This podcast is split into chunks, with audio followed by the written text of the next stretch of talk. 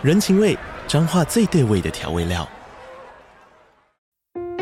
人，你在这端，我在那端，各自忙碌又相互牵挂。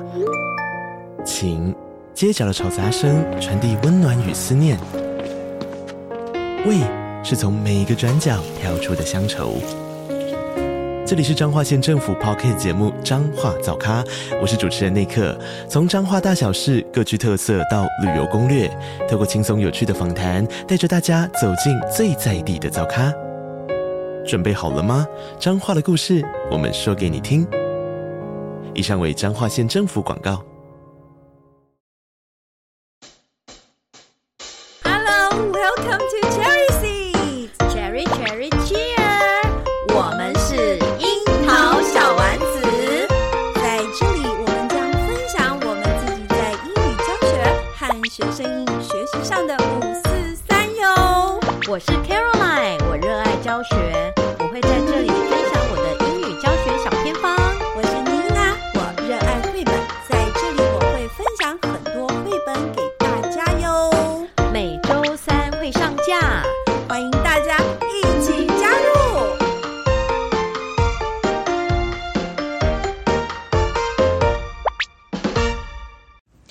Hello，樱桃小丸子的听众朋友们，大家好，我是 Caroline。我是妮娜，哎、欸，妮娜，听说我们今天有一个很特别的来宾，哎，是不是很特别吗？我的朋友、哦，今天又是我的朋友要来到我们樱桃小丸。你这位朋友呢？我真的听过他的名字，可是呢，没有跟他见过面。那你不是告诉我、嗯、有一次差一点跟他见面？对，对对，有一次我们差点去吃晚餐，结果他没有来。你为什么？可以爽约呢？等等一下，你这个位特别来宾，你要回答我们这个问题。嗯、那我们今天访问的是谁呢？好，呃，今天要访问的是庄信贤老师。信贤呢，是我专任教师的一个伙伴。那在团队里，我常常听到信贤跟我们分享教学啊，还有他的信念跟观点，我都非常的喜欢。我其实很少喜欢别人的，嗯，对对，但是我就特别喜欢。那妮娜，你喜欢我吗？一些想法还好。你为什么？现在我好伤心啊！你现在干嘛问这个问题？你说你很喜欢，你很少喜欢别人。这确实确实，因为我就是比较搞怪一点，嗯、哼哼哼好，所以呢，我想说今天信贤终于有空可以来跟大家分享。我想大家一定跟我一样，都会有很多的收获。那今天到底要定什么主题？其实卡老师，嗯，我本来想请他先跟我们分享身材管理这一件事情。哪一个财呀、啊？身 身材啊？那个 money 那个财是不是？不是，是真的那个身材哦哦哦，健身那个。个身材，OK，好。对呀、啊，因因为我们这一位特别的来宾特别的高挑，嗯，然后我觉得他的身材非常的好，对，嗯、就感觉嗯好赞，哦。所以是不是有练过，有去健身房？不知道这一这一题，等一下看他自己有没有想要讲。但后来我就觉得我们这个是是比较益智的节目，能不能讲这个？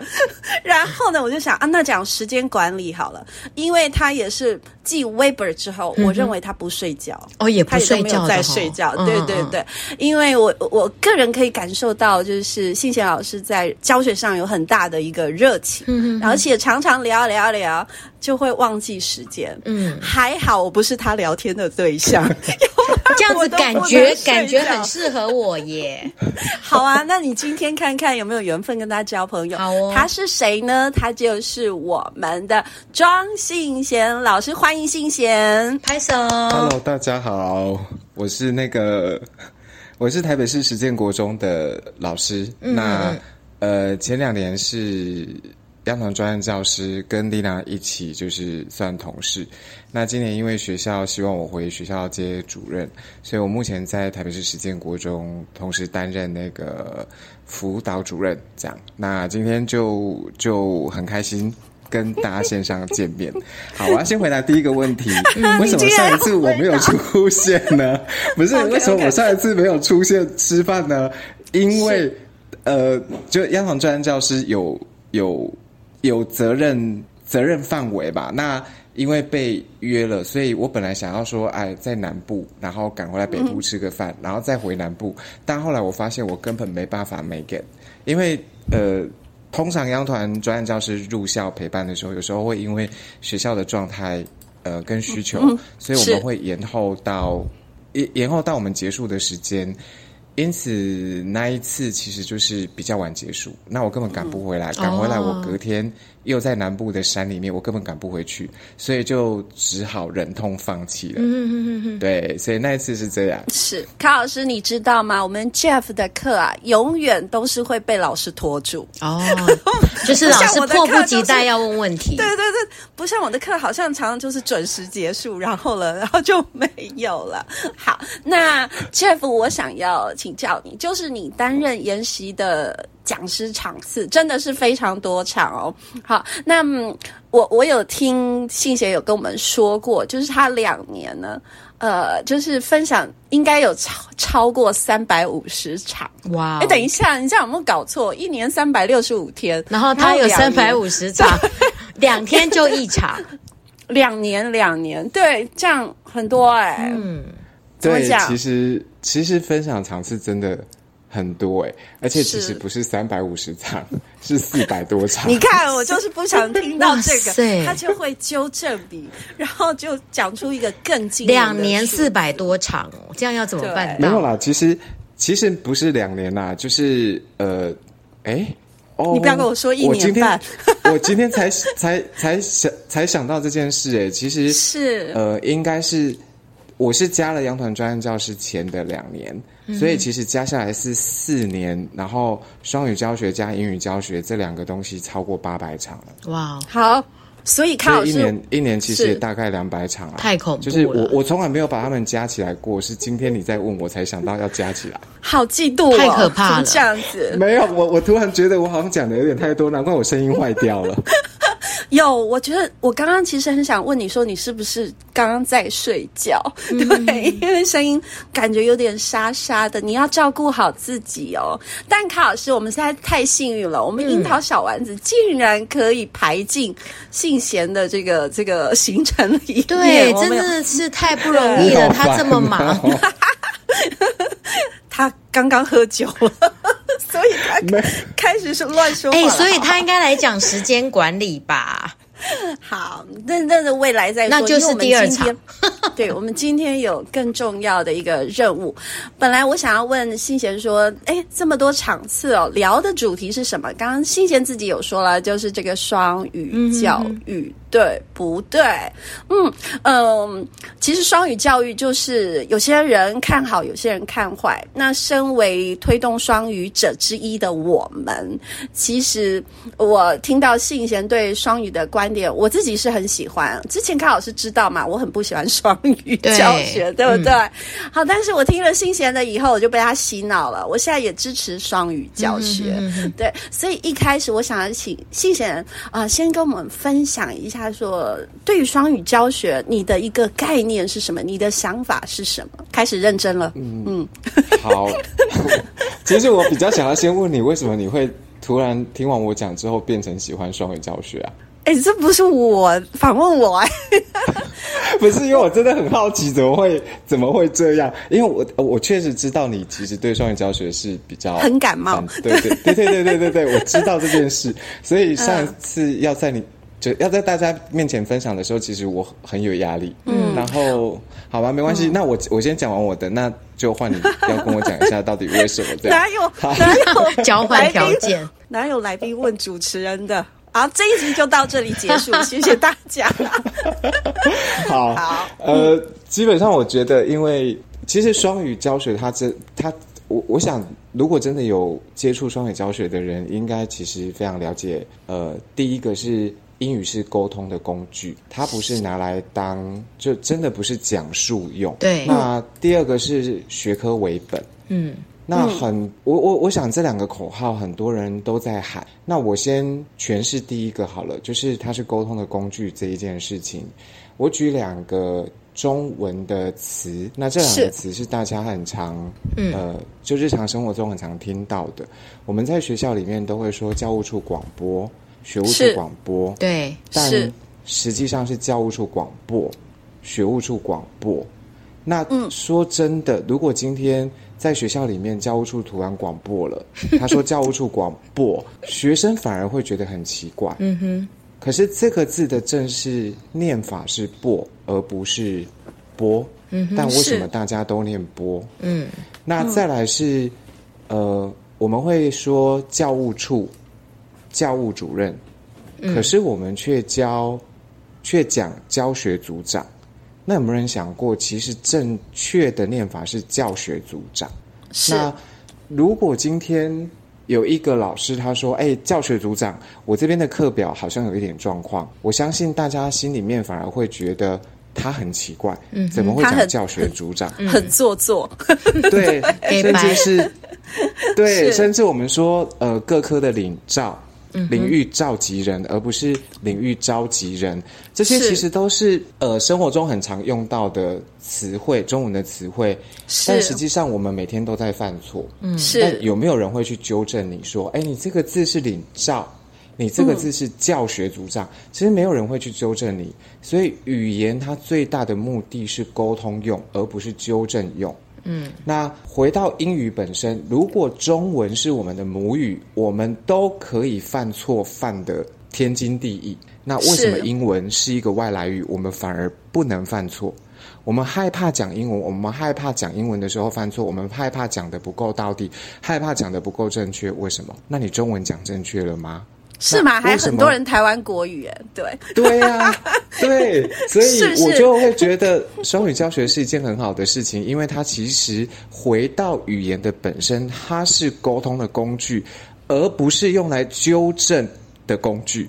那因为我们过去的学习背景，我们可能都在被老师纠正，而不是真的在使用这个语言，所以导致我们现在讲这个语言，我们会害怕犯错，我们会有过去的包袱。嗯那如果这是一个包袱，我们可不可以不要把这个包袱加注在我们的下一代？教育不就是为了让生活变得越来越好吗？所以其实就语言的沟通本质这件事情，我是喜欢双语教学的，因为它让老师必须用另外一个语言去跟学生做沟通，还要能够把学科本位，所以进到第二个核心哦，学科本位这一件事教的很好。那进到第二个核心。我觉得这也是为什么双语教教学它引起了这么大的争议，因为是大部分，我不知道这样讲会不会冒犯任 冒犯任何人。你怎么突然叹了一个气？对，因为我要讲讲现场的实话了，就 是其实现场大部分的老师，不管教哪一科，从学科到非学科，很多老师仰赖的是百分之九十五的传统讲述。嗯。可能只有百分之五会去做一点点教学策略的介入和变化。那不过现在应该越来越好，我们相信那个数字应该有降低一点点。嗯，是。好，那双语教学它放大了这一块，嗯，它让老师们，因为当你要把纯讲述从中文变成英文。是，那是一件非常可怕的事。好难哦，学生听不懂，中文老师做变成英文。可是如果我们把英语拉进来，所以对学会来说可能不困难。嗯，对。但是有一个现象会是这样，是，嗯，我我刚刚说的是现场老师为什么起了这么大的，是可能原因，就是对，因为大家不习惯比较多的教学策略介入。嗯。甚至呃，好，超过百分之五十的老师，他们可能教学的过程会给学生太多的 facts，而不是 concepts。嗯。嗯哼，就是太多事实性的教学，然后所以要不断不断的长篇讲述，不断的 cram 我们的学生。那我觉得，呃，回到这一件事，其实我对于双语教学很正向的原因，第二件事就是它撼动了。现场教学的态度、方法跟策略，嗯，因为老师不得不改变做法，才能够让学生听懂，不得不改变习惯的教学模式，才能够让学生听懂。所以回到学科本位这件事，当老师真的很在意学科学习的时候，他就会去寻求可以解决的方法和模式，嗯，到自己的课堂上来协助自己的学生了解自己的学科。所以基于这两个原因，其实我是非常正向肯定双语教学这一件事情的。是，谢谢信贤，我已经知道我要怎么回答你的问题了。你不用回答，因为我已经回答完了。不是嘛？你不是说我为什么态度会有改变？其实我因为我们都听听过非常多双语的一个研习，好，那我我就会觉得，怎么大家对双语的一个概念都不不一样，都不一样。嗯、那信贤的也不太一样，但是信贤的可以说服我，尤其是你第一个例子，就是你抓沟通，然后你用中文去做一个我们自己现。自己所在场域经常在使用的一个语言的一个现象，我们从来没有去发掘它。那其实，在对照语言英文这个做沟通的这个工具，像我其实是客家人，我的客家话很哩哩啦啦，但我可以稍微讲哦，而且可能犯很多错误，但是我也是可以跟人家沟通的。所以，所以你是前面的这块，就是有让我觉得幸福。这样子，OK。哎、欸，可是我有不同的想法耶。是是，说你刚刚讲那个沟通，嗯、因为我觉得语口音、语音跟我们实际上正确的是不一样的。就像那个骰子，我们它好像正确是要念头子嘛。是，可是如果你念头子就很奇怪啊。可是它正确是头子啊，它正确是头子，可是没有人这样子讲，所以我我会觉得说，有时候语言是一种约定俗成的，就是你是。你你去考试，你你比如说友谊是要念友谊嘛，嗯、可是也没有人讲友谊呀，可是国小课本是这样教，所以对。我我我们 好像也没有在 follow 的，是，所以我我我其实觉得。就是是不是我我我我现场讲的时候，我会把我对双语的理解变成一句英文是呃、uh, fluency first followed by accuracy。是，嗯，对，对对对，我，我觉得我觉得约定俗成这件事就是一个很棒的例子。嗯，那因为约定俗成，所以我们犯错其实是勇敢犯错的。那为什么英文它既然是个外来语，我们不能也约定俗成呢？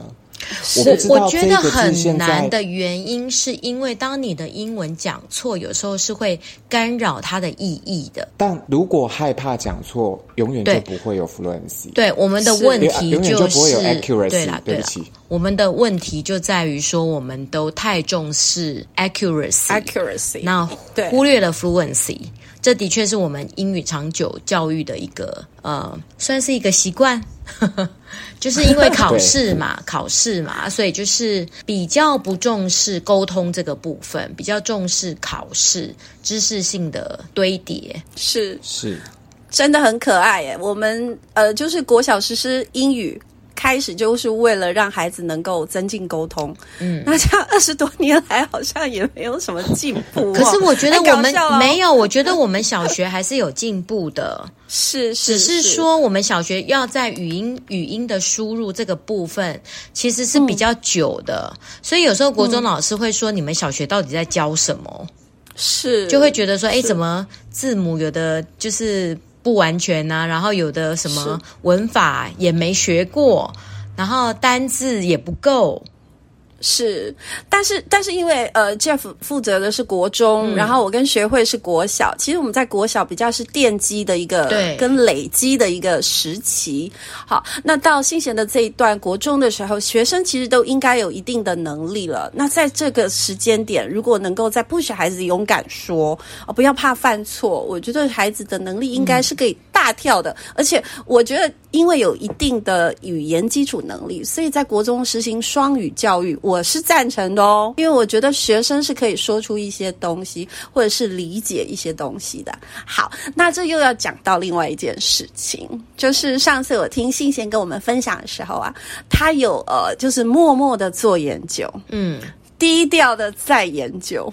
就是我我跟信贤都是同期进那个专任教师的嘛，那他除了服务之外，他还在那边偷偷的做研究，这个有让我觉得呃。你怎么不早说？对呀、啊，害我觉得我这两年怎么有点虚度的感觉？你不要这样。好的，好的，那那就是我我很很很感谢信贤，就是说。他默默的研究，他很实在的在做，但最后呢，他就带给我们所有人惊喜，然后把这个他的成果，然后跟我们分享。我觉得这个这个也是我特别觉得要跟他学习的。啊，卡老师、嗯、要交朋友就要交这一种，OK，就是他会启发你，他有质有量有多文呢？对，而且我觉得就是信贤给我感觉是一个典范。嗯。就是说，他做的这件事让我也觉得说，我也想要去 try to do something meaningful，嗯，就是做一些有意义的事情。所以真的，信贤，感谢你。好，那现在就要讲所以妮娜要的这个要打算明年要开始做研究的意思，也不是。我等，我等你发表，加油哦。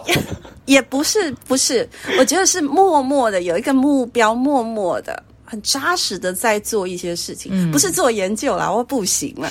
好，怎么可以说自己不行？要 要有 growth mindset。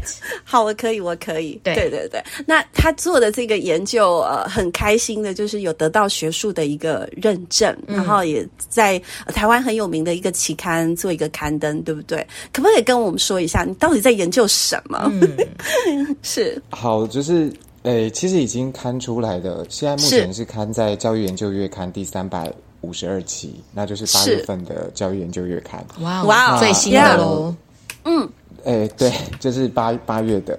那呃，我因为我知道老师们，嗯，我我我觉得反对。双语教教学的人，他们一定有他们的坚持。我相信大家都是为了教育好，没错。那他们的坚持，呃，我常常看到的就是，呃，学生听不懂，或者是学生更不想学了。嗯哼，是。那所以我就很想知道，我在全台湾跑的这两年，然后我入校陪伴的这两年。呃，我的模式如果拉出一个大架构，其实我刚开始做双语的时候，我就是也是瞎子摸象，一下子做这边，一下子做那边，然后是发现学生这边不行了，我就可能想尽办法再补一块进来。那可是慢慢的在呃专案教师的第一年，我就突然发现我做的东西，其实在它的上位概念里面，其实有个架构。所以我把这个架构拉出来之后，嗯、我就想说，那我去研究一下我的学生，看看他们的学习动机有没有被影响到。那因为学习成效真的很难定义，嗯、因为不能拿成绩来做研究嘛？这是就是成绩不是一个很公正的指标。嗯、那所以，所以 我就针对动机的这一块去研究学生在。我的双语教学模式介入前，他们的学习动机的状态，跟我的双语教学介入后，是他们的学习动机的状态。嗯，那因为数我我用问卷的方式去去就是跑去去跑了统计哈，那跑出来的状态其实是不错的。嗯嗯，那我所以就比较确定，至少我的 ACT 模式。是可行的。嗯哼，那我不是只有用在我的课堂上，因为大家就我我觉得，当我以前自己在读别人的东西的时候，我就会觉得啊，这是你的东西啊，你有你的特质，嗯，啊，你的学生在天龙国，所以当然可以做。嗯嗯嗯。可是我后来就把我这个模式就放到新北市的国小。那个林林家正老师，嗯嗯，就是他最近好像刚刚得那个双语的特殊教养教师，嗯是，然后让他也对着他的学生做了一个学期，然后我放到桃园的文昌国中，呃林维轩老师的音乐课，嗯、让他也依循这个架构对他的音乐课去做双语课程这件事。那是。我们研究出来，其实。呃，大家，哎，应该是这样说。维轩的东西，它其实是个前导，所以他的是他他没有发到，他没有发问卷。那我们是以这个前导确定学生学习成效，呃呃，学生学习是能够被带到正向，然后我们才来做正式的研究。所以是我的学生跟家政老师的学生，我们去跑了问卷。嗯，那跑出来的问卷效果其实是呃非常显著。所以就确立双语 ACT 的模式，其实对学生的学习动机是有帮助的。嗯，所以并不是双语教学它会影响学生的学习动机，而是可能老师必须去找到一个架构跟相对应的教学策略，来协助学生做学科的学习，做双语课程的学习。嗯嗯，那请问 ACT 代表什么？哦，我的 ACT 的 A 指的是呃。其实我好，我我正式解释 ACT 之前，我想要问。因为那个丽娜已经听过了，丽娜你听过了，没关系，我 我想要问学会，我想要问学会，我想要问学会，因为我不认识他。好，学会好。呃，你在写教案的时候，我们写教案通常都会分三个部分，然后我们第一个部分是什么样的活动？分三个部分会吗？不一定哎，要看什么教案。OK，那你那你写教案通常会怎么写？我写教案第一个是引起动机啊，对。那请问你会怎么样引起动机？就是透过一些游戏，呃，游戏提问，或者是影片，或者是呃，大部分我都是透过游戏啦，或者是透过提问。嗯，好，所以我的 A 其实跟学生的动机是有关系的。嗯，但我的 A 就是 application of life 哦，or prior knowledge。嗯，那因为 prior knowledge 这件事。已经被讲很久了，嗯嗯，那再加上我自己的双语课程，其实我很重视学生真实生活的带入。那举例来讲，比方说今天我要教双语数学，那我要教呃 coordinates，我要教坐标，是，那我要怎么样引导学生到坐标？就是我不喜欢我自己，我自己哦，我自己不喜欢一进教室就跟学生讲说，OK，来，今天翻到。第几页？然后我们要教的是坐标，坐标定义就是什么？它是从数对来。我觉得这一件事情其实对于学生而言会学习很无感。嗯，那我的做法就会是来，我走进教室，我就说来第三排第四个同学，请你站起来。嗯，我手不要指他，但是大家就会很自然的从走廊那边，也就是从老师的左边一二三，然后。从前往前面往后面，一二三四，第四个站起来。X 走 Y 走。这时候我就会，对，这时候我就会去问第四排第三个，说为什么站的不是你？嗯嗯嗯，对，所以刚刚学会讲到了 X 轴 Y 轴，嗯，是。那这一个东西，第三排第四个，它其实就是坐标的前身，它就是数对。哦，是。那学会是用游戏，我相信这个游戏也是跟。学生的先辈知识或生活经验其实是有关的，嗯，然后把它变成一个 bridge，带到学科的教学里面，嗯，所以我的第一个步骤的 A 就是希望老师在进行学科教学之前，可不可以让学生先回到学科知识跟真实经验或者是先辈知识的连接点，去介入，这太棒了，对。来引起学生的学习动机。是，所以我的 A 是这个部分，嗯嗯，这就是素养，嗯嗯嗯，对，是不是？从生活中取材，它就是素养，嗯。嗯一样。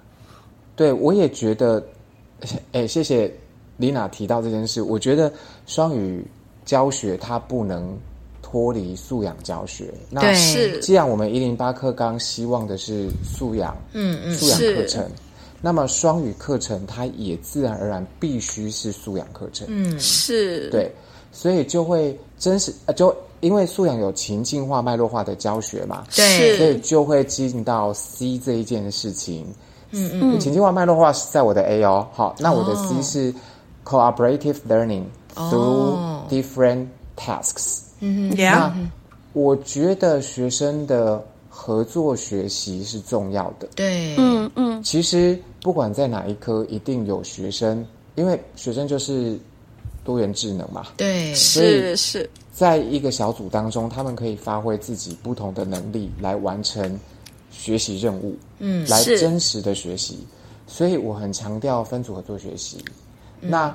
可是分组合作学习，我们要学什么？要如何让学生学？嗯，那这个又是重点，所以我就提供了六个不同的 task 给学生去做分组合作学习。嗯哼哼，然后来学到学科知识。嗯，那呃，这个这个这六个不同的 task 其实是呃从 TBL 来，就是如果大家去 Google 的话，可以 T TBL。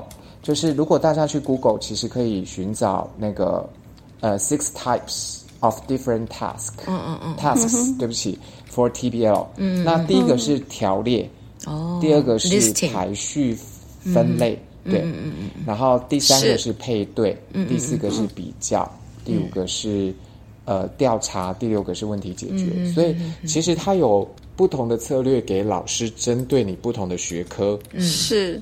去设计 task 给学生分组合作学习来习得知识。那这个就会扣回素养课程的呃，就是策，它有一个是。情境化、脉络化，然后有个是教学策略与教学方法。嗯哼，那同时它也会整合知识、技能与态度。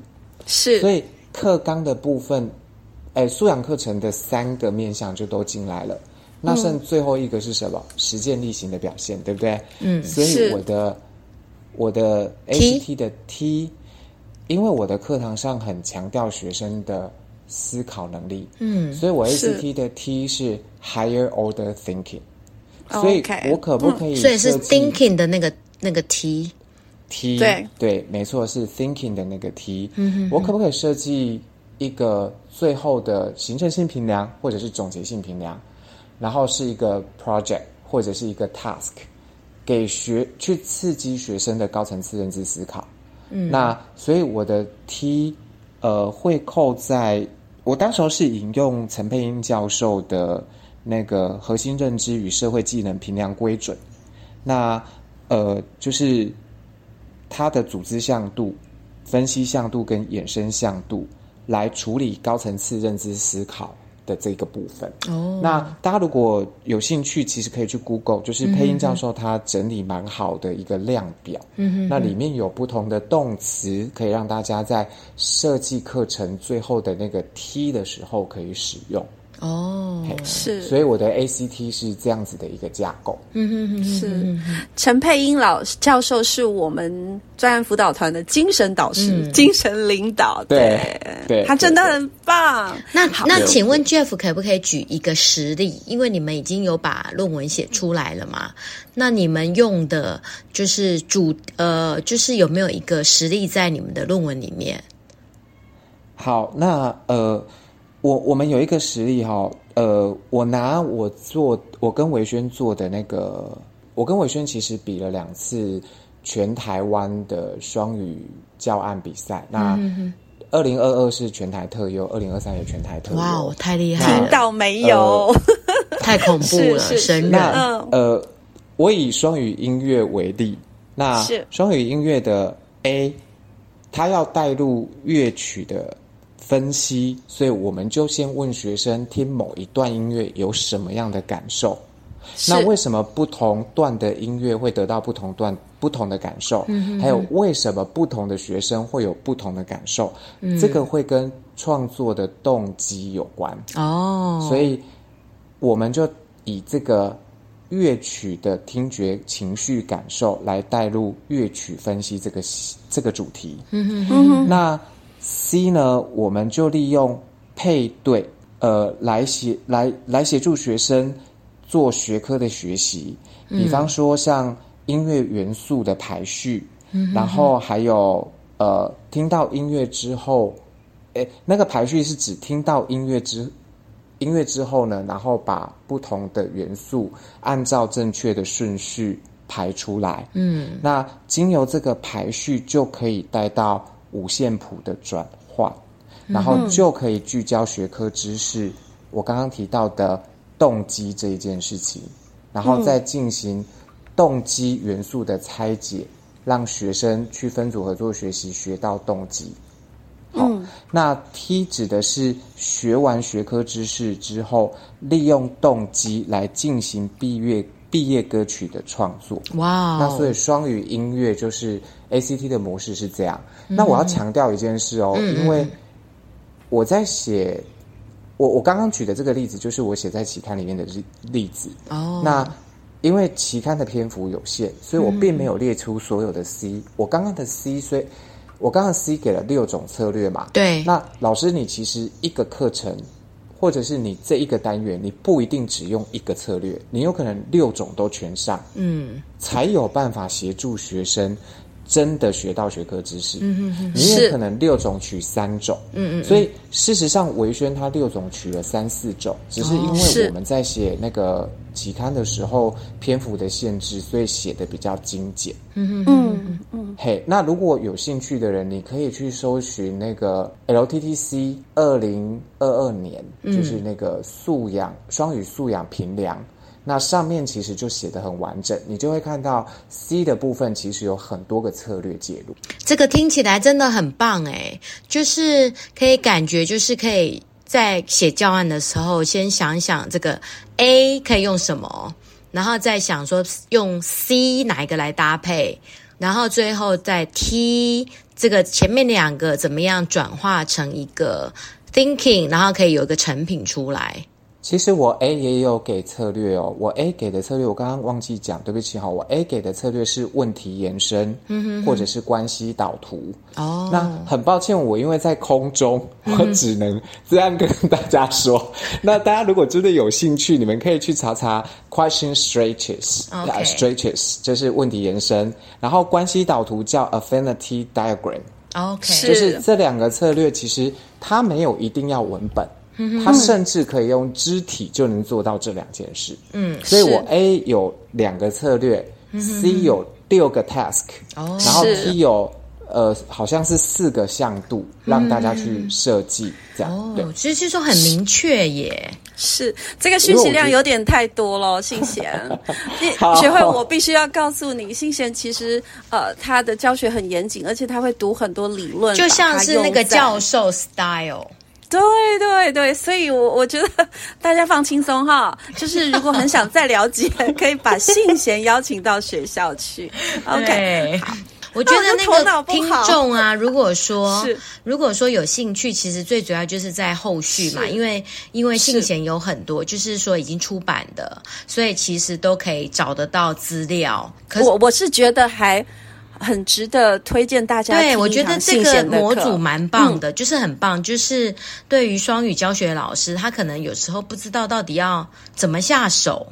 是是，就是说我听了一次信贤的课，我会觉得，我心里真的觉得学会啊，或者是其他老师有机会，真的可以听听看，嗯、因为他带研习课程，嗯，呃，或者是带观念的方式很不一样。对。就是就是我我自己是满满的感受跟学习，因为一上网我就跟信信贤说，哎、嗯欸，你这个很厉害哎！就是、嗯、我不知道如何形容，要大家去感受。我觉得这样听起来就很棒了啊！嗯、你看，A 就是两个 task，C 就是六个，Yeah. 然后 D 呃 T 的话就是有一个向度，不是超清楚的吗？是，是啊，可是他他带活动的方式哦，他的策略其实很很。特别，我自己觉得，嗯，嗯，学会真的可以试试看。现场分享的时候，我就会真的把 ACT 走一遍。对呀，就是我会带一个自己已经设计好的课程。对呀，这样听起来超棒的。嗯嗯，我刚刚特别讲音乐，是因为我怕大家觉得我是英文老师，所以会觉得我做双语很容易，所以我刚刚才举例用音乐来举例，这样。嗯，是，对啊，超清楚的，只要再去看一下信贤的那个 paper，就会更清楚了。Paper 其实，在每个学校的图书馆都有哦。Oh. 刚刚新贤说的是那个国立教育研究院的那个教学研究嘛，对不对？我记得我不是，是教育研究月刊哦，教育研究月刊在图书馆都有。可是信贤有讲 LTTC 的更清楚啊，真的，真的都可以，欸、大家都可以去看。LTTC 是一个课程的范例，然后教育研究月刊是整个架构跟解说。OK，对对对，所以两个相辅相成，对，都很值得大家去研究。嗯，对呀、啊，所以就是我教，就是听信贤的这这个樱桃小丸子之后呢，去国立教育研究院看那篇 paper 的架构，然后去 LTTC 看范例，这样就。就三个合起来就刚刚好，就理解了。最后，我还是想要给信贤一个回馈，嗯，就是我今天又听得更清楚，因为第二次才理解哈，脑头脑没有那么好。但就是 ACT 的 A，我觉得大家每一次在学英文的时候，常会说：“我学这个要干什么？” 或者是对某些学生会会说：“我学这个数学要干什么？”对，对不对？对。但是信贤从生活中带入，直接跟你说：“哎。”哎，这不就是我们生活中的事情吗？嗯、哦，那为什么会是这样子？我们再去真正的再去理解，可能我们想要带给他的一些能力或者是知识。好，或者是态度，或者是策略等等。那再透过刚刚的说很多元的学习活动跟策略来，呃，带领孩子来了解我们希望传输给他的一些呃课程的观念啊，课程的学习等等。那最后整个都学完了，你也感受完了，再给他一些 high level thinking 的一些问题，嗯、让他可能再去醒思或者是创发更多的东西。所以我觉得你是把。现在几个很主流的一些教学的观念，把它做了一个简单的融合，嗯、但是却是一个很棒的。对啊，这头脑实在太强了。对，我觉得是很棒，不像某些老，不像不是不不能这样讲，不像不像不要乱讲话啊！对，要小心哦。不像不像有我们可能只会专注做 A，或专注做 B，或专注做 C。好，可能是在不同时空这样子做，嗯、可是信贤是把它包在一起，变成了一个交错运用。好，是很羡慕有架构，然后又可以有选择，就很像那个套餐，有没有？你有主菜，然后有有 side dish，然后有 dessert，对不对？然后最后还可以得到一个 drink。对。天呐！哎，被你们访问，真的会有满满的信心跟骄傲，你们也太好了吧？没有，是真的，我讲的是真的，你要相信我。对，但是我会觉得，我们每个老师都可以呃跟信贤来做这方面的一个学习。其实我们就是从我们自己的观点出发，从自己的教学经验慢慢的去累积，再读一些文献来支持我们的东西。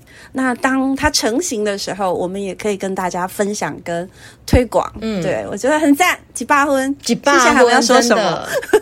没有，谢谢你们哦，谢谢你们给我满满的鼓励，真的很开心。没有，我跟你讲，他今天来被我们访问呢，只要 ACT 就可以把他的全部理念都打包带走。你看这个访问稿呢，是这个这个访问是 Cherry C 的，是 C，对不对？好，对是。